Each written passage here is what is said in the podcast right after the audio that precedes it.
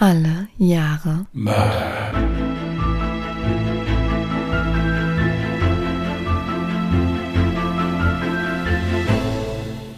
Herzlich willkommen zu Alle Jahre Mörder, der True Crime Podcast mit Christian, hallo. Und Jasmin. Hi. ja, schönen Sonntag alle zusammen. Da wären wir wieder. Das ist dein Standardspruch, ist dir aufgefallen? Ja, weil ich immer so hoffnungsvoll warte, dass du irgendwie die Sache eröffnest, aber du guckst mich dann immer einfach an und denkst, ja, mach mal. Ja, weil ich das schon gewohnt bin, dass du beginnst. Ja, habe ich ja dann jetzt, aber ich glaube, ich habe wieder dabei geschmatzt. Ist mir jetzt gerade aufgefallen eben. Das macht nichts. Ich habe mir auch kurz vor dem Podcast die Zähne geputzt, warum auch immer. Ich hätte ein Thema, was ich ganz gerne nochmal anschneiden wollte zu Beginn. Viele von euch haben ja mitbekommen, dass nur ich das mache, wenn ich euch persönlich anspreche, dass ich dann sage, liebe ZuhörerInnen und nicht liebe Zuhörer, liebe Zuhörerinnen. Ich weiß, dass es einige da draußen von euch gibt, die diese Gendersprache irgendwie nicht gerne hören und es auch nur schwer ist, eine Sprache, die man jetzt so lange kennt, plötzlich neu zu hören. Wir sind da auch, oder ich, ja, ich muss ja dazu sagen, Christian hat das bislang, glaube ich, nicht verwendet. Du bist immer noch so oldschool Zuhörer und Zuhörerinnen. Ja, bei mir ist das aber auch bisschen irgendwie so ein, so ein ich glaube, so ein Intelligenzproblem. Also wenn ich mich darauf konzentriere, das so auszusprechen, vergesse ich den restlichen Satz. Also ich persönlich äh, sag halt immer, liebe Zuhörerinnen oder Zuhörer, oder, oder generell sage ich es öfteren auch ihr Lieben. Da sind ja dann alle mit gemeint. Also ich, ich sag das nicht jetzt nicht, weil ich das äh, boykottiere oder weil ich sage, es ist mir im Prinzip egal. Natürlich hört es sich komisch an. Es hört sich immer so, so an, als wäre kurzzeitig mal die Aufnahme gestoppt. So als wäre so früher, wie wenn, eine- wenn eine Platte gesprungen ist oder sowas. Das, das hört sich dann gern mal so an. Aber es ist halt nun mal im Moment, es ist wirklich politisch korrekt so. Und zum anderen, die Sprache entwickelt sich ja ständig weiter. Es war schon immer so. Und ich finde es nicht schlimm, wenn man auch offen für Neues ist. Ich muss nämlich dazu auch sagen, natürlich kann ich das so lösen, wie der liebe Christian das macht. Ich habe allerdings folgendes Problem. Ich habe mich einfach immer dann dabei erwischt, dass ich automatisch tatsächlich noch Zuhörer sage, unsere Zuhörer. Und das wäre jetzt wieder maskulin. Also für mich ist es dann schwierig.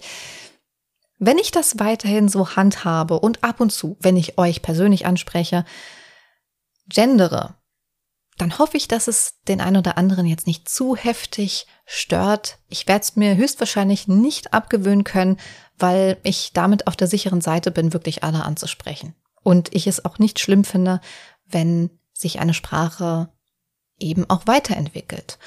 Klar gibt es jetzt vereinzelte Stimmen, eins, zwei, die das vielleicht nicht so toll finden. Oder vielleicht sind es auch mehr, die sich aber bislang nicht zu Wort gemeldet haben, natürlich. Aber stellt euch mal im Gegenzug vor, gibt es natürlich auch dann Menschen, die das nicht toll fänden, wenn ich wirklich nur liebe Zuhörer sagen würde, weil sie dann auch denken, ich fühle mich dadurch nicht angesprochen. Und das wollte ich jetzt einfach mal am Anfang des Podcasts sagen. Ich finde es jetzt nicht schlimm, weil es sich nicht komplett durch unseren Fall zieht. Es zieht sich auch nicht in die Nachbesprechung hinein, sondern das ist ja wirklich nur bei der Anrede, weil ich das für höflicher empfinde. Es ist halt generell auch so. Natürlich, wenn, wenn so eine Kritik kommt, dann unterhalten wir uns da schon drüber und überlegen uns auch, inwiefern wir das umsetzen können oder halt eben nicht zu dieser Sache mit diesem Gendern, wie man es ja jetzt auch nennt. Hm? Da hat jeder seine eigene Meinung zu. Die soll auch Richtig. jeder behalten. Das ist auch überhaupt kein Problem. Äh, es ist auch Quatsch, da jetzt zu sagen, äh, ja, wir machen jetzt mal einen Instagram-Post auf und dann schreibt all mal da drunter, was ihr denkt, das ist Quatsch. Tatsache ist halt eben, es gibt sowohl Leute, die es nervt oder die sagen, das ist doch Quatsch und hin und her. Es gibt doch genauso viele Leute, die da wirklich Wert drauf legen. Das ist ja auch mit diesem Männer, Frauen, diverse zum Mhm. Beispiel. Gibt es Menschen, die davon betroffen sind und denen das wichtig ist, die dafür vielleicht auch gekämpft haben, dass es jetzt dann so ist oder so. Und das sind so Sachen, die äh, respektiere ich. Jeder darf seine eigene Meinung haben, das wollen wir eigentlich damit ausdrücken. Es ist vollkommen okay, welche Meinung du persönlich jetzt vertrittst. Nur sollte man immer auch darauf achten, ob man insgesamt auch genug Akzeptanz für die jeweilige Einstellung auch aufbringen kann. Das ist so unsere Einstellung. Ja, für mich persönlich und jetzt nicht, weil es unser Podcast ist, für mich persönlich wäre das jetzt kein Grund, einen Podcast nicht zu hören oder sowas. Aber das muss auch jeder für sich entscheiden. Also da Richtig. ist man ja vollkommen frei in seiner Wahl. Deswegen, also Tatsache ist, wenn, wenn irgendwie Kritik kommt oder sowas, dann nehmen wir uns das schon zu Herzen und sprechen auch darüber. Es gibt aber halt eben gewisse Sachen, die können wir leider nicht ändern oder wollen sie auch nicht ändern. Und äh, dann müssen, muss man das manchmal dann halt einfach als gegeben hinnehmen. Und wie gesagt, das ist ja nicht so oft der Fall. Auch mein Gehör hat sich an diese neue Art der Aussprache noch nicht so gewöhnt, aber ich kann da mit umgehen. Also ich, mein Gehör ist dann nicht beleidigt oder sowas. Also insofern ist das kein Thema. Kommen wir noch zu einem recht erfreulichen Thema. Ich finde es sehr schön, dass wirklich schon so viele Leute meine kleine Petition zum Kaffeetrinken während des, äh, des Podcastens mit dem Kauf von Coffee-Accounts unterstützen. Dafür möchten wir uns wirklich bedanken. Ich habe sehr grinsen müssen, äh, weil ich ständig irgendwelche Benachrichtigungen bekommen habe, wo ich überhaupt nicht zuordnen konnte. Da stand dann irgendein Name, der hat mir irgendwas irgendwie was gespendet und ich wusste nicht, wer es war. Hat dann immer einen Moment gedauert, bis ich dann geschnallt habe, okay, da kommt's her. Also du meinst die PayPal-Benachrichtigung, aber ja, wir kriegen natürlich zeitgleich auch noch eine E-Mail. Ich meine, ich freue mich natürlich immer, wenn keiner von mir was will, wenn mir jemand was gibt, ist ja immer schön, ja, das ist ja in Ordnung. Nein, also wir haben uns da wirklich sehr, sehr drüber gefreut und bedanken uns einfach mal für den Support. Das hat uns wirklich gefreut. Ja, das kann ich auch nur bestätigen. Wir haben uns wirklich wahnsinnig darüber gefreut. Aber wie gesagt, das ist nach wie vor überhaupt gar kein Muss oder sowas. Ja, wir freuen uns trotzdem jede Woche hier zu sitzen. Und wenn ihr auch Feedback zu unserem Podcast habt, könnt ihr uns natürlich eine Bewertung schreiben. Beispielsweise über Apple Podcast oder kann man es sonst noch irgendwo bewerten? Ich weiß ehrlich gesagt gar nicht. Also das würde mir jetzt auf jeden glaub, Fall als erstes Bei Google einfallen. geht es mittlerweile auch. Bei Apple Genau. habe ich halt immer ein bisschen das Problem, ich finde immer, wenn jemand etwas schreibt, gebe ich ganz gerne Antwort. Ja. Bedanke Mhm. mich dafür oder rechtfertige mich je nachdem auch mal, warum ich was gemacht habe. Das finde ich bei Apple nicht so schön gelöst. Ja. Da kann man etwas hinschreiben und ich kann keine Antwort geben. Also wenn ihr Wert drauf legt, dass man auch eine Rückmeldung bekommt, dann schreibt uns eine E-Mail oder bei Instagram oder so. Viele schreiben bei Instagram. Da ist also wirklich Ja. immer gut was los. Ansonsten kann natürlich jeder bewerten, wie er möchte. Ist kein Problem. Wir lesen uns das aber alles durch. Genau, darauf wollte ich nämlich hinaus. Man kann uns natürlich auch Feedback nicht nur über eine Bewertung schicken, sondern auch sehr, sehr gerne über ja, sämtliche Plattformen, die Christian jetzt schon genannt hat. Entweder ganz einfach über Instagram-Nachricht, dort findet ihr uns unter allejahremörder mit OE geschrieben. Ihr findet uns aber auch auf Twitter unter allejahremorde oder schickt uns euer Feedback gerne per E-Mail an contact allejahremörder.de, auch mit OE geschrieben. Und falls ihr euch jetzt denkt, von was für einem Kaffee hat eigentlich der Christian da gesprochen, Ja, von gar keinem. Es gibt ja keinen während der Aufnahme. auch wenn ihr seinen Gesichtsausdruck sehen könntet. Also es gibt die Möglichkeit, uns einen Kaffee, gebt doch dem lieben armen Christian einen Kaffee aus. Nein. Ähm, Ich spare also, dieses Geld an und werde das rechtlich prüfen lassen, ob das so in Ordnung ist, wie ich hier teilweise. Also ich das ist natürlich auch eine sehr sinnvolle Investition. finde ich auch. Ja, ja, ja, auf jeden Fall. Aber äh, für diejenigen, die nicht wissen, worum es geht, es geht um ähm, einen Link, den ihr jetzt in der Videobesch Videobeschreibung, ich bin so auf YouTube noch getrimmt, die ihr in der Podcast-Beschreibung auch wiederfindet. Und zwar ging es um Buy Me a Coffee, ja, dass ihr uns quasi einen virtuellen Kaffee ausgeben könntet. Und ich freue mich heute ganz besonders, denn ich bin heute auch nicht ganz so fit. Aber ich freue mich, dass ich mich jetzt zurücklehnen kann, denn der liebe Christian hat bestimmt einen richtig spannenden Fall vorbereitet.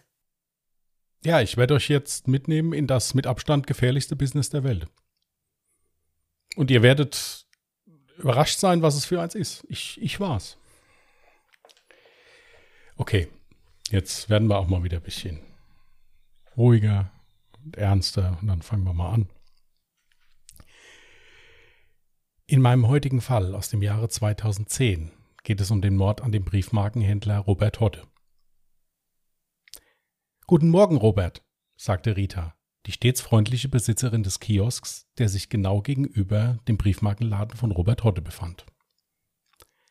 Morgen, einen Kaffee und mach schnell, ich habe keine Zeit, entgegnete Hodde in seiner gewohnt unfreundlichen und genervten Art. Mach zwei Euro, sagte Rita. Zwei Euro? Seid ihr schon wieder teurer geworden? Hoffentlich ist er nicht wieder so dünn, knurrte Hodde die nette Dame an. Nein, Robert, es kostet schon immer so viel. Und der Kaffee ist wie immer gut. Hodde legte die zwei Euro auf den Tresen und verließ wie immer mürrisch den Kiosk. Aber die Besitzer nahmen es ihm nicht übel. Robert Hodde war Stammkunde und kam jeden Morgen. Manchmal bestellte er sich auch den Kaffee direkt ins Geschäft. Allerdings nur für sich.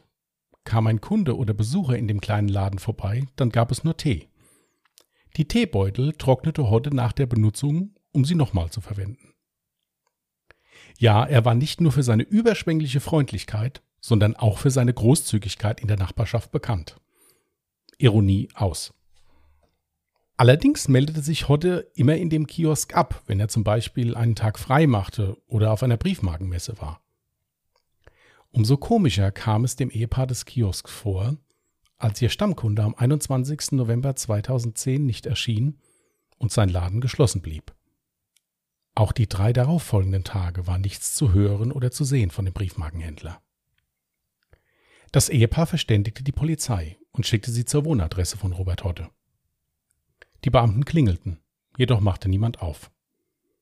Auch die anderen Hausbewohner gaben an, ihren Nachbarn in den letzten Tagen nicht gesehen zu haben. Die Polizei fackelte nicht lange und ließ die Wohnungstür von Robert Hodde öffnen. Als dies geschehen war, wurde der Blick in den Flur frei und in das geöffnete Badezimmer. Hier lag Robert Hodde kopfüber in der Badewanne. Der Flur war blutverschmiert und es war zu sehen, dass ein Kampf stattgefunden hatte. Die Beamten riefen sofort die Kripo und noch viel wichtiger die Spurensicherung. Die Kriminaltechniker begannen sofort Spuren zu sichern und den Tatort zu inspizieren. Sie entdeckten eine Schleifspur vom Wohnzimmer ins Bad. Die Wohnzimmertür war zertrümmert Bilderrahmen lagen auf dem Boden verstreut, aber der Inhalt fehlte. Auf dem Tisch standen eine Kaffeetasse und eine Flasche Cola. Auf der Flasche stellten die Ermittler Fingerabdrücke sicher. Sie merkten jedoch schnell, dass diese ihnen nichts bringen. Der Betroffene hatte Handschuhe getragen. Das gleiche galt auch für den großen blutverschmierten Handabdruck im Bad an der Wand hinter der Badewanne. Eine blutverschmierte zerrissene Plastiktüte lag auf dem Boden. Wurde das Opfer hiermit erstickt? Den Kriminaltechnikern fiel auf, dass Robert Hottes Schuhe und seine Strümpfe trocken sind. Dies spricht gegen einen Tod durch Ertrinken, weil hierbei im Falle eines Sturzes durch Ausrutschen oder im Falle eines Ertränkens deutlich mehr Wasser aufgewirbelt würde. Das Opfer muss also nach seinem Tod in die Wanne gelegt worden sein. Und auch das Wasser muss von den Tätern angestellt und auch wieder ausgestellt worden sein. Es wurden Fotos von fast allen Gegenständen gemacht, die sich in der Wohnung befanden. Aber so einen richtigen Reim, was genau passiert ist, kann sich in dem Moment noch niemand machen. Der Leichnam wird in die Rechtsmedizin nach Hannover überstellt. Ein genauer Todeszeitpunkt konnte nicht mehr festgestellt werden. Dafür lag die Leiche zu lange im Wasser. Bei der körperlichen Untersuchung finden die Mediziner Druckstellen am Rücken, ein gebrochenes Brustbein Würgemale am Hals und diverse Kopfplatzwunden. Einige sehr tief und geformt. Hier wurde mit einem Gegenstand auf das Opfer eingeschlagen. Das Brillenhämatom des Toten spricht für eine Fraktur der Schädelbasis. Bei der Untersuchung der inneren Organe finden die Gerichtsmediziner stark aufgeblähte Lungen sowie eine verkleinerte Milz vor. Als Todesursache wird Ersticken bzw. Erwürgen in den Totenschein geschrieben. Indes beginnen die Beamten der Mordkommission mit der Befragung der Hausbewohner sowie der Bewohner der umliegenden Häuser. Alle Befragten zeichnen das gleiche Bild von Robert Hotte. Der Briefmarkenhändler galt als griesgrämiger Eigenbrötler, der hauptsächlich durch seine Wutausbrüche und seine Unfreundlichkeit von sich zu reden machte. Er war geschieden und hatte zwei Kinder. Das sei aber schon ewig her und zur kompletten Familie bestünde seit Jahren kein Kontakt mehr. Die Kripo informierte die Familie, aber eine Tatbeteiligung konnte sofort ausgeschlossen werden. Ein Bewohner des Nachbarhauses erinnerte sich am eventuellen Tattag zwei Männer gesehen zu haben. Diese verließen das Wohnhaus von Robert Hodde hektisch und versuchten sich zu verstecken, als der Nachbar sie erblickte. Mit Hilfe eines Phantomzeichners wird eine Zeichnung von einem der beiden erstellt. Es handele sich bei dem Verdächtigen um einen Mann Mitte 20, osteuropäisches Aussehen. Er soll schlank gewesen sein und ein Fransenpony getragen haben. An das Aussehen des zweiten Mannes konnte sich der Zeuge leider nicht mehr erinnern. Das Fahndungsbild wird in allen Zeitungen veröffentlicht, aber leider ohne Erfolg. Auch das berufliche Umfeld von Robert Hodde nahmen die Kripo-Beamten unter die Lupe. Hier das gleiche in Grün. Unter Kollegen unbeliebt und als Halsabschneider verschrien. Auch Briefmarkensammler aus Hameln wurden befragt und erklärten der Polizei, dass Hodde nahezu jeden seiner Kunden, wenn sie unwissend waren, übers Ohr gehauen habe. Teure Sammlungen, zum Beispiel aus Erbnachlässen, habe er für Spottpreise aufgekauft und sie dann später mit einem Riesengewinn weiterverkauft. Er handle auch mit sogenannter Frankaturware. Das waren Briefmarken, die noch nicht abgestempelt waren und somit an Firmen, die regen Briefverkehr unterhielten, gewinnbringend weiterverkauft wurden. Hierfür schaltete Hodde oft Zeitungsannoncen und warb mit sofortiger Barzahlung. Die Kripo befragte auch nochmals das nette Ehepaar vom Kiosk gegenüber. Der Besitzer erinnerte sich, dass Hodde ihm mal erzählt habe, dass er vier Kilogramm Gold besäße. Außerdem habe er in seinem Geschäft immer große Mengen Bargeld gehabt. Dies lagerte er in seinem Tresor. Die Ermittler beginnen den kleinen und bis unters Dach vollgepackten Laden zu durchsuchen. Auch den Safe lassen sie öffnen. Darin finden sie einige seltene Münzen und Papiere. Unter anderem die Besitzurkunde für eine Eigentumswohnung und ein kleines Reihenhaus. Von Goldbarren jedoch keine Spur. Waren sie gestohlen worden? Und wenn ja, warum haben die Täter nicht auch gleich die seltenen Münzen mitgenommen? Die Ermittler suchen weiter und finden die Umverpackung eines Handys. Von dem Gerät fehlt allerdings jede Spur. Mit Hilfe der Seriennummer des Gerätes und den Vertragsunterlagen eines Mobilfunkanbieters besorgen sich die Ermittler Verbindungsnachweise. Sein letztes Telefonat führte Robert Hodde mit einem Kollegen, Adolf B. Das Handy wurde wenige Zeit später in Köln geortet. Allerdings hatte der neue Besitzer nichts mit der Tat zu tun. Und um die wahren Täter nicht zu verschrecken oder gar zu alarmieren, befragte die Polizei ihn auch erst gar nicht. Adolf B., der letzte, mit dem Robert Hodde telefoniert hatte, wird ebenfalls befragt. Er gibt an, dass Hodde ihn wegen einem Handel angerufen habe. Nun beschäftigen sich die Ermittler noch mit den beiden Immobilien, die Robert Hodde gehörten. Beide Objekte sind vermietet. Und wen wundert es, mit beiden Mietparteien befand sich Hodde im Streit. Mit dem Mieter des Reihenhauses sei es sogar einmal neben wüsten Beschimpfungen zu Handgreiflichkeiten gekommen. Allerdings konnte der Mieter den Beamten glaubhaft versichern, dass er mit dem Mord nichts zu tun hatte. Außerdem legte er ein hieb- und stichfestes Alibi vor. Die Beamten sehen sich nochmals in der Wohnung des Ermordeten um. Haben sie vielleicht etwas übersehen? Sie werden bei den zerstörten Bilderrahmen zumindest zum Teil fündig. Hierin befanden sich alte D-Mark-Scheine von 5 bis 1000 Mark. Hotte hatte diese zu Sammlerzwecken gerahmt und sie in den Flur gehängt. Die Scheine fehlten. Auch das Bücherregal im Flur sahen sich die Beamten nochmal näher an. Es war mit einer dicken Staubschicht überzogen. Lediglich eine Stelle war nicht staubig. Hat hier vielleicht die mögliche Tatwaffe gestanden? Durch Befragungen der Nachbarn findet die Kripo heraus, dass auf dem Bücherregal eine seltene Inka-Statue gestanden habe. Diese war verschwunden. Nach Recherchen im Internet und bei Sammlern können die Wunden an Robert Hoddes Schädel der Statue zugeordnet werden. Alles schön und gut, aber auch das bringt die Polizei noch nicht zum Täter. Wie so oft hilft ein Anruf den Beamten bei der Aufklärung des Falls. Dieser kommt einige Tage später von einer Sparkassenfiliale aus Köln.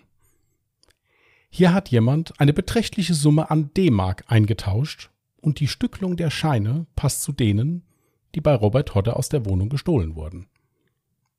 Wie bei Geldwechselgeschäften üblich, nahm die Bank die Personalien des Kunden auf. Es war Adolf B., der Kollege von Robert Hotte, mit dem er als letztes telefoniert hatte. Die Kripo beschließt, B sofort zu verhaften. Hierfür musste sogar das SEK seine wohlverdiente Weihnachtsfeier unterbrechen. Das Haus von Adolf B. in Köln wird gestürmt und er wird festgenommen. Auf der vierstündigen Fahrt zur Dienststelle beginnt einer der Ermittler im Auto bereits mit dem Verhör. Es dauert nicht lange und Adolf B. erzählt, wie sich der Abend des 21. November 2010 abgespielt hat.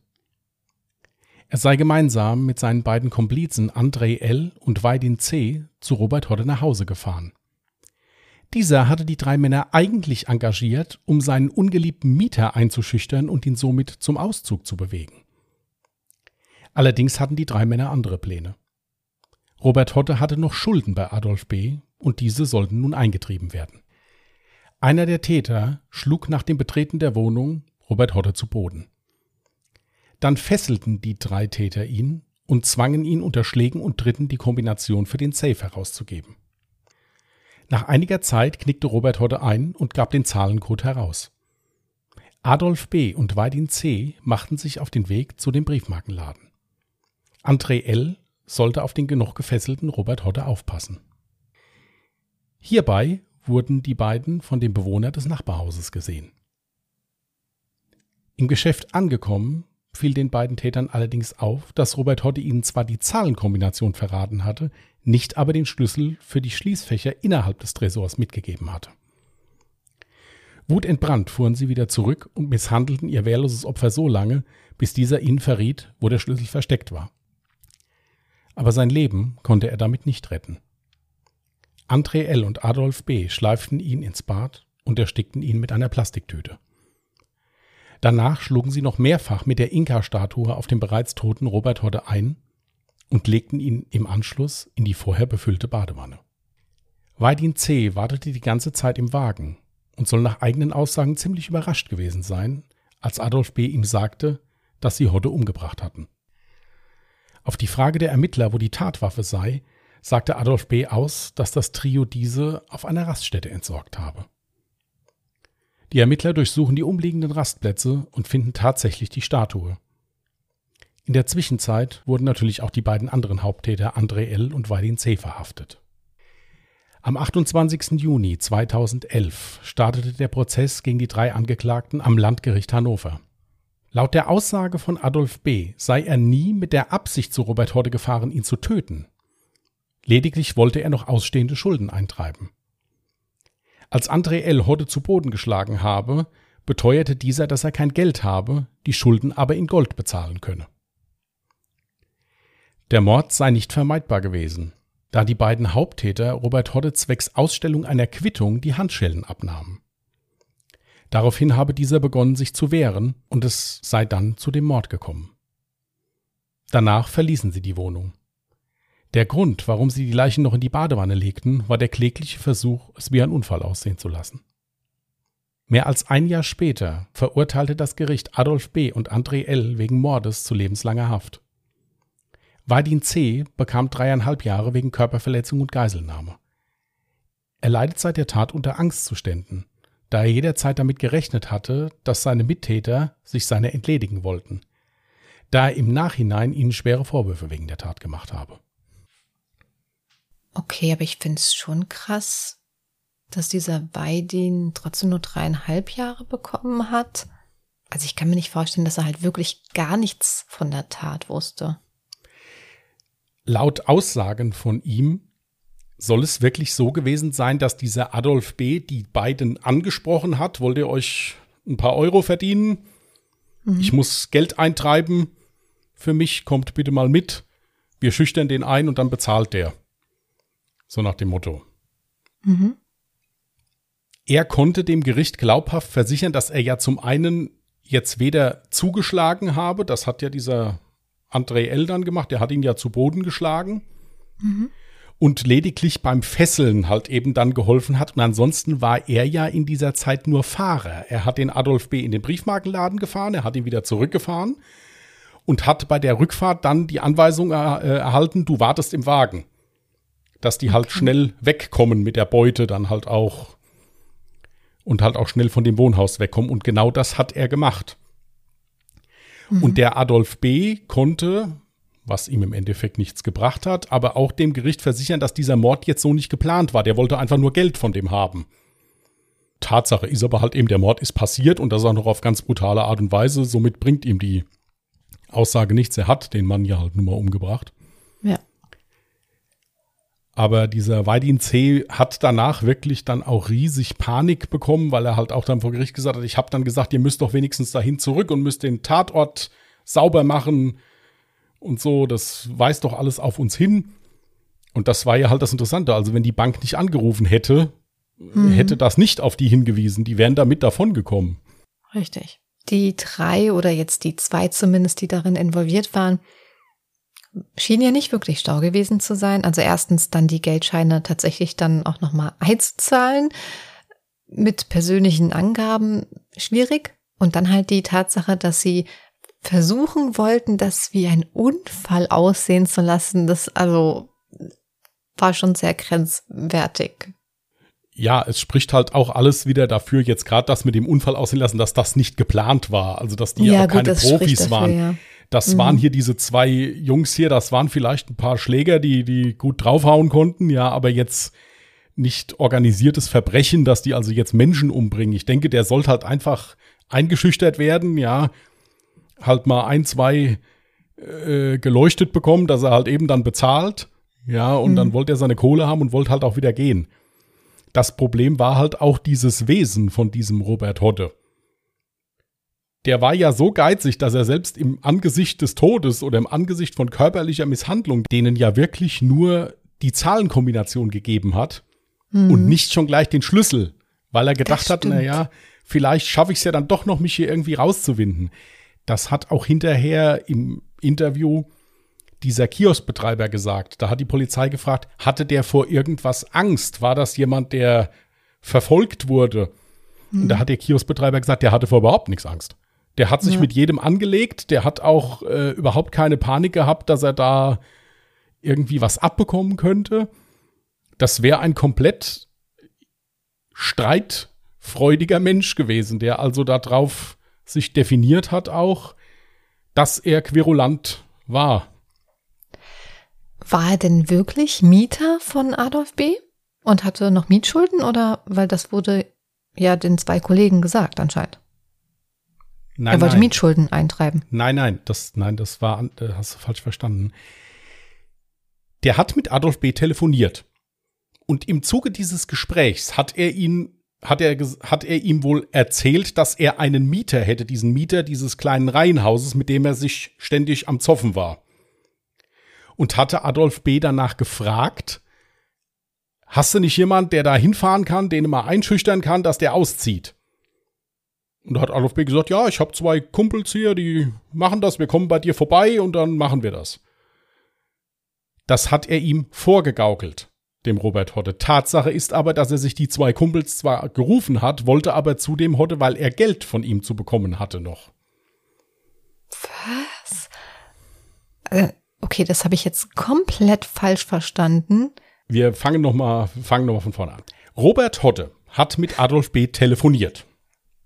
Worum es in diesem Gespräch ging, kam nicht so raus. Tatsache ist aber, dass Hodde Adolf B. engagiert hat, um seinen ungeliebten Mieter, mit dem er ja vorher schon körperliche Auseinandersetzungen hatte, das einzuschüchtern und ihn zum Auszug zu bewegen. So. Gut, aber so wie du es vorgetragen hattest, hörte es sich so an, als hätte Adolf seine anderen zwei Kollegen, die ihm dabei geholfen haben, engagiert mit der Aussage, ich habe da einen Mieter, bei dem möchte ich Geld eintreiben. Also das, äh, okay, krass. Ich schaue jetzt gerade noch mal, ob ich die Stelle finde. Er sei gemeinsam mit seinen beiden Komplizen André L. und Weidin C. zu Robert Hodde nach Hause gefahren. Dieser hatte die drei Herren eigentlich engagiert, um seinen ungeliebten Mieter einzuschüchtern und ihn somit zum Auszug zu bewegen. Ja, okay. Ja, ja, aber es hört sich genauso an, als würde äh, Adolf halt, okay, dann hätte er drei Leute noch mitnehmen müssen, aber als hätte er die halt eben dafür engagiert, dass die Mietschulden eintreiben. Nein, also es war so, dass, dass der Adolf B. dann zum Schein auf diese Sache eingegangen ist, mhm. aber hauptsächlich sein Geld haben wollte von dem. Ja. Ja, dann ist diese Sache halt eskaliert. Also ich gestehe dem sogar zu, dass der nicht dahin gefahren ist, um den umzubringen. Dann hätte er ja kein Geld von ihm bekommen. Ja. Ist halt schwierig. Dieser Robert Hodde war wirklich ein, naja, ah wie wir jetzt hier bei uns im Ort sagen würden, wo wir gerade bei richtiger Aussprache sind, bei uns im Ort, wenn man sagt, das war so richtig Schaustick. Ja, also so ein. Was ist das? Ja, so, so ein richtiges Herzchen. Ironisch ausgedrückt jetzt. Mhm, mh, ja. Mh. Der hatte dann auch in seinem Büro hinten ein Schild von der NSDAP hängen mit Hakenkreuz unten drunter auch noch. Oh, okay.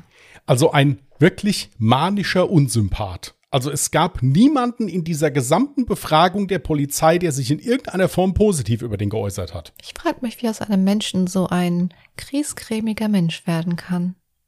Ja, bei ihm war halt auch noch das Problem, dass er nicht nur griesgrämig war, sondern halt eben auch sehr berechnend, mhm. sehr geizig und auch überhaupt nicht am Wohl anderer Menschen interessiert.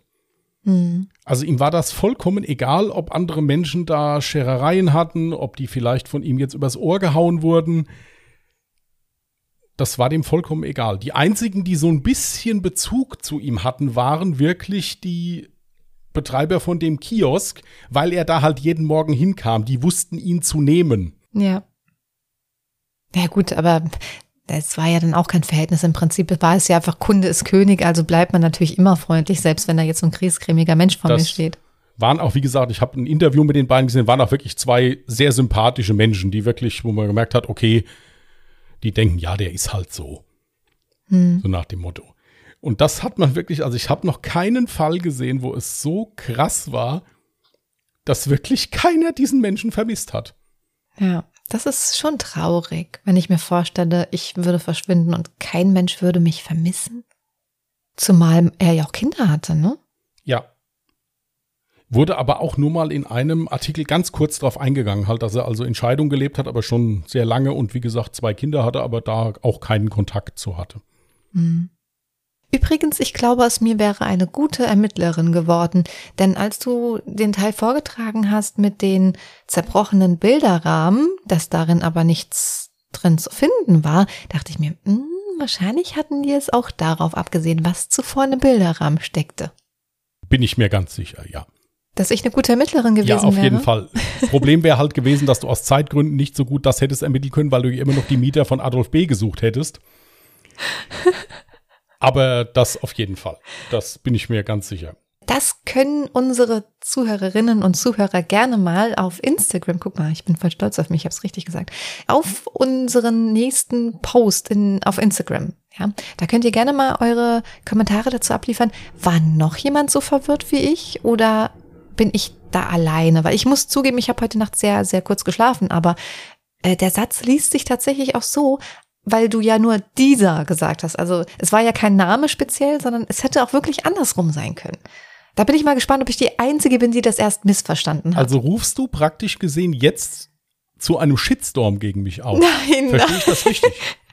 Nein, das ist ein interessanter Satz. Der Satz könnte nämlich beides bedeuten. Ja? Spendet noch es was bei Coffee Account. Ich habe noch etwas, was rechtlich geprüft werden muss. Es macht nur dann, wie gesagt, keinen Sinn, weil du ja dann gesagt hast, die drei hat er engagiert, ja, und die waren ja zu dritt insgesamt unterwegs. Das heißt, Adolf kann ja, ist er Adolf? Ja, Adolf kann ja jetzt nicht ähm, drei engagiert haben, wenn sie ja insgesamt noch zu dritt waren. Also das macht dann wiederum auch wieder Sinn. Aber ich habe jetzt auch nicht ganz genau zugehört, ob du jetzt drei oder zwei gesagt hast. Die Wörter klingen sehr ähnlich. Ach so, du hörst mir auch nicht richtig zu. Alles klar, gut, das wird immer besser. Doch, ich höre dir immer zu. Natürlich. Das bei, weit, das bei weitem. Ja gut, ich sollte schon bei dem Fall zuhören, weil sonst habe ich ja gar keine Plan, wovon du da redest. So. Ja, also es war auf jeden Fall ein sehr interessanter Fall, muss ich echt sagen. Ähm, interessant auch vor allem in so einem, wie sagt man, Arbeitsbereich oder in. Das ist mir noch aufgefallen, als ich da so eine Dokumentation zugeguckt habe. Da ist verdammt viel Geld mitzumachen. Mhm. Immer noch eigentlich? Ja, ne? Immer noch. Immer noch. Okay. Also wirkliche Sammler, das ist eine Wertanlage, ist das. So eine Briefmarke. Ja. Und den meisten Gewinn, hat auch einer gesagt, macht man halt wirklich damit, wenn die Oma gestorben ist hm. und das Enkelchen räumt den Speicher leer und findet hm. dann so ein Asbach uraltes Album mit Briefmarken drin. Und da sagte dann halt einer von diesen Verkäufern, der auch interviewt wurde, also von einem anderen Laden, sagt dann halt, dann kommt es halt drauf an. Bin ich seriös und sage, ja, Sie haben hier wirklich eine sehr wertvolle Sammlung, da gebe ich Ihnen das und das für. Oder erzähle ich denen, das ist was für die Papiertonne, komm, weil ich so ein lieber Mensch bin, gebe ich dir 50 Euro und dann entsorge ich das für dich. Da habe ich gleich die nächste Frage. Also erstens an dich, aber auch an unsere Zuhörerinnen und Zuhörer. Wie würdet ihr das machen? Würdet ihr tatsächlich wirklich ganz ehrlich sagen können, okay, das hat jetzt in etwa so einen Wert oder würdet ihr auch schummeln, weil ihr natürlich auch davon profitieren möchtet? Ich weiß nicht, ob ihr in der Lage seid, ehrlich eure Meinung zu sagen, aber ich bin gespannt, was Christian jetzt dazu sagt. Ich kann dir das ganz einfach beantworten. Ich komme ja aus einer Familie, wo wirklich nur Verkäufer von der männlichen Seite her sind. Mhm. Mhm. Jetzt bin ich Krankenpfleger. Rat mal warum. Ja, weil du eine zu ehrliche Socke bist Richtig, wahrscheinlich. ich bin zu blöd. Wenn mich einer traurig anguckt, schenke ich dem das eher, als dass ich dem das verkaufen könnte. Deswegen nein. Es ist natürlich so, dass ein Verkäufer natürlich ja auch Geld verdienen muss. Damit klar muss er es gewinnbringend weiterverkaufen können. Das ist ja richtig. Mhm. Mhm. Da hat auch im Interview ein anderer Briefmarkenhändler, der mit Horte zu tun hatte, gesagt, natürlich würde er auch weniger dafür bezahlen, als das wert wäre. Da hätte ja auch niemand ein Problem mit. Mhm. Nur er würde nicht für eine Marke, die 1000 Euro wert ist, im Prinzip 80 bezahlen. Nur das wäre, äh, ja. das wäre halt nicht seriös. Ja. Du hast mich jetzt eigentlich leider auch nicht gefragt und hast das jetzt zuvor jetzt erwähnt. Wenn du mich gefragt hättest, dann hätte ich tatsächlich darauf geantwortet. Ich glaube, ich bin auch einfach zu nett und ehrlich, als dass ich da jetzt jemanden komplett über den Tisch ziehen könnte, selbst wenn es total einfach wäre. Ich glaube aber dennoch, dass ich natürlich einen angemessenen Preis nennen würde oder halt dafür geben würde, dass ich selbst natürlich auch noch ein bisschen Profit davon habe. Aber ich würde niemanden so komplett über den Tisch ziehen. Das, ich glaube, das könnte ich nicht. Nein, ein geschulter Verkäufer würde jetzt sagen, je mehr, je weniger ich bezahle, desto mehr Gewinn. Die Firma mhm. muss leben. Ja da brauchen wir auch jetzt keine moralische Diskussion darüber aufzumachen. Das muss jeder so machen, wie er möchte. Man kann genauso gut auch sagen, wenn ich sowas finde, informiere ich mich. Es gibt Bücher, äh, wo man jede Marke nachschlagen kann oder im Internet. Jetzt mittlerweile ist das ja gar kein Problem mehr. Ich weiß das, weil mhm. mein Opa Briefmarken gesammelt hatte. Der hatte okay. nämlich immer solche ganz dicken Wälzer, wo wirklich jede einzelne Marke abgebildet war, auch mit dem jeweiligen Kurs, den die im Moment hatte und so. Mhm. Aber da ist und das hat mich gewundert, auch zur heutigen Zeit noch richtig viel Geld drin. Also mit Briefmarken, mit seltenen Münzen, die der ja auch gesammelt hat. Das ist eine richtige Wertanlage. Also das haben auch viele Leute gar nicht zu Hause, sondern in einem Bankschließfach oder sowas liegen dann hm. und ja, legen damit ihr Geld an. Eine letzte Frage zu dem Fall. Ich hoffe, ich habe da auch nicht irgendwas falsch verstanden. Du hattest, glaube ich, gesagt, sie mussten ihm die Handschellen wieder abnehmen, ja. weil er eine Quittung unterzeichnet Richtig. hat. Um was für eine Quittung hat es sich da gehandelt? Er sollte dem Adolf B. quittieren, dass er ihm jetzt das Gold überschrieben hat, aufgrund seiner Schulden, die er bei ihm hatte. Ah, okay. Mhm. Es ist auch leider nicht bekannt, was aus diesem Gold geworden ist. Also ich habe mehrfach gesucht, ich habe leider nichts gefunden. Ach, das ist bis heute nicht aufgetaucht? Das weiß ich nicht. Es kann natürlich sein, dass es, dass es aufgetaucht ist, es einfach in der Presse nicht kommuniziert wurde oder sowas, aber ich habe nicht gefunden, was aus diesem Gold geworden ist. Hm. Da sieht man auch wieder, dass ich diesem Adolf B. zugestehe, dass er das nicht geplant hatte. Der wollte mhm. den halt einfach unter Druck setzen und wollte da seine Kohle haben und natürlich mehr als, als er schuldet hatte, klar. Als der gehört hat, ich habe vier Kilo Gold, wollte er die ganzen vier Kilo haben. Mhm. Also das war natürlich auch klar. Und ja, deswegen hatten die dem halt die Handschellen abgenommen. Und dann kam halt wieder diese querulatorische Persönlichkeit durch. Da hat er dann sofort angefangen und hat sich zur Wehr gesetzt. Mhm. War er dann da leider an den Falschen geraten. Oder an die Falschen geraten. Ja. Also auf jeden Fall ein spannender Fall aus einer Branche, das Wort ist mir vorhin nicht eingefallen, in der man es eigentlich gar nicht so sehr erwartet. Jetzt weiß ich natürlich nicht, woher die Schulden kamen, aber ich denke mal, dass es auch irgendwie branchenspezifisch war, oder? Ich fand das, das hat man nicht, hat man nicht erfahren. Ich fand das halt auch interessant, äh, als Robert Hodde seinen Laden da aufgemacht hatte in Hameln, was ja in der Nähe von Hannover liegt, hatte er mit einem Hannoveraner Briefmarkenhändler sich unterhalten. Und der hat ihm dann auch klipp, klipp und klar gesagt, du kannst da in Hamel deinen Laden aufmachen, aber die Region Hannover, die gehört mir. mit mhm. Aufkäufen, mit sonstigen Sachen. Da habe ich auch gedacht, guck mal hier, das ist ja wie. Wie bei der Mafia. Ist, ist, ja wie bei der Mafia. Hier werden ja. Gebiete abgesteckt, ja. Ja. Habe ich nur noch gedacht, es fehlt eigentlich nur noch, dass da irgendwas da auch jeder Briefmarkenhändler seine eigene Kutte mit Patch trägt. Also immer aufpassen, ja, vor wow. eurem Briefmarkenhändler des Vertrauens ähm, solltet ihr euch wirklich fürchten. Nein, ist natürlich Schwachsinn. Nein, wer da im Internet mal ein bisschen googelt, hat dann auch, wird dann auch mal auf Bilder von diesem Laden stoßen. Also da konntest du dich wirklich nicht drehen drin. Mhm. Das war ein ganz kleiner Laden, wirklich, wo tausende von Kartons und so solche ja, so wie so Setzkästen, halt so Sammelsetzkästen und so drin standen. Also die Ermittler haben die Hände über dem Kopf zusammengeschlagen, als die diesen Laden durchsuchen mussten. Ich, ich musste aber auch so schmunzeln, als du gesagt hast, er besaß vier Goldbarren, die ja sehr, sehr viel Geld wert sind. Und aber gleichermaßen bietet er ein Teebeutel zweimal an, weil er ihn trocknen ließ.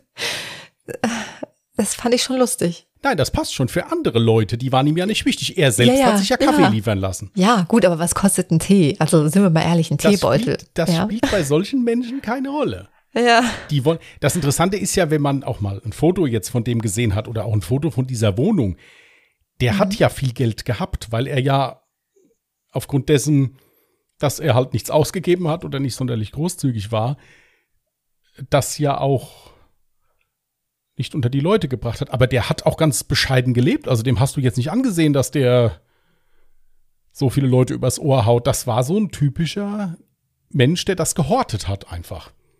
Hm. Der wollte noch nicht mal selbst alles haben, der wollte es nur anderen nicht geben. Ja.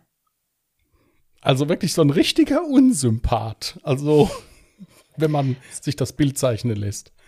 Mir ist doch übrigens in den Sinn gekommen, vielleicht hatte er ja tatsächlich gar keine Schulden bei Adolf B., sondern der hat sich das aus den Fingern gesaugt und hat einfach nur gesehen, dass da Geld zu holen ist. Das kann ja ebenso gut sein und vor Gericht wollte er es halt eben wie ein Unfall aussehen lassen und sich mehr oder weniger da ja als Unschuldslamm darstellen. Das kann schon gut sein, wobei ich sagen muss, vor Gericht war die Messe gelesen. Mhm. Also er hat gesagt, dass er den umgebracht, warum er den umgebracht hat. Es, ob der jetzt wegen Schulden gestorben ist oder wegen, wegen Erpressung oder sonst irgendwas. Es war Mord aus Habgier. Ja, ja, ja. und da ist egal, warum. Aber es kommt natürlich nochmal anders rüber, wenn man sagt, also er hat Schulden bei mir und ich wollte die eigentlich nur eintreiben und hatte wirklich keine schlechten Absichten. Ich wollte ihn nicht umbringen, ich wollte doch nur mein Geld eintreiben, als dass du sagst, ja, ich habe aus Habgier gehandelt und habe gesehen, dass da Geld zu holen ist und deswegen habe ich den mal besucht. Also dieser Prozess war sowieso recht chaotisch. Unter anderem war es auch so, dass ein Schöffe nicht aufgefunden werden konnte, wo dann auch das ganze Gericht dachte, dem wäre irgendetwas passiert. Der wurde dann polizeilich auch noch gesucht. Okay. Ist dann irgendwann auch gefunden worden. Also es war eine recht chaotische Verhandlung auch. Aber nichtsdestotrotz kamen die zwei Haupttäter da nicht mehr raus. Mhm. Zuweilen das hier halt auch wieder eine Tat war, wo eine enorme Brutalität nötig ist. Also ich persönlich halte das für mit am brutalsten, einen Menschen zu erschlagen oder zu ersticken, weil das ein ja. langer Prozess ist. Wenn ich jemanden erschieße, bewege ich einmal einen Finger, wenn ich treffe, ist halt dann rum. Hier ist wirklich klar diese Brutalität im Vordergrund gewesen. Ja. Gut. Dann würde ich sagen, passt das zu dem Fall? Möchtest du dir ein neues Jahr ziehen? Ich bin gerade schon dabei. Wie gesagt, wenn ich vorlese, dauert es immer einen Moment. So. 2017. Also zumindest war jetzt 2017 nicht sehr aktuell.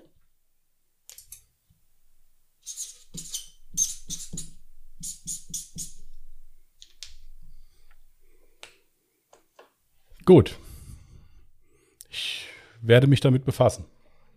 Eure Fallvorschläge könnt ihr natürlich nach wie vor gerne über Instagram, Twitter oder per E-Mail an uns schicken. Oder? Du bist doch auch mal offen für Fallvorschläge, ne? Ja, gerne. Wie gesagt, bei mir geht das auch mal langsamer und mal schneller, bis ich was gefunden habe. Ist immer Glückssache.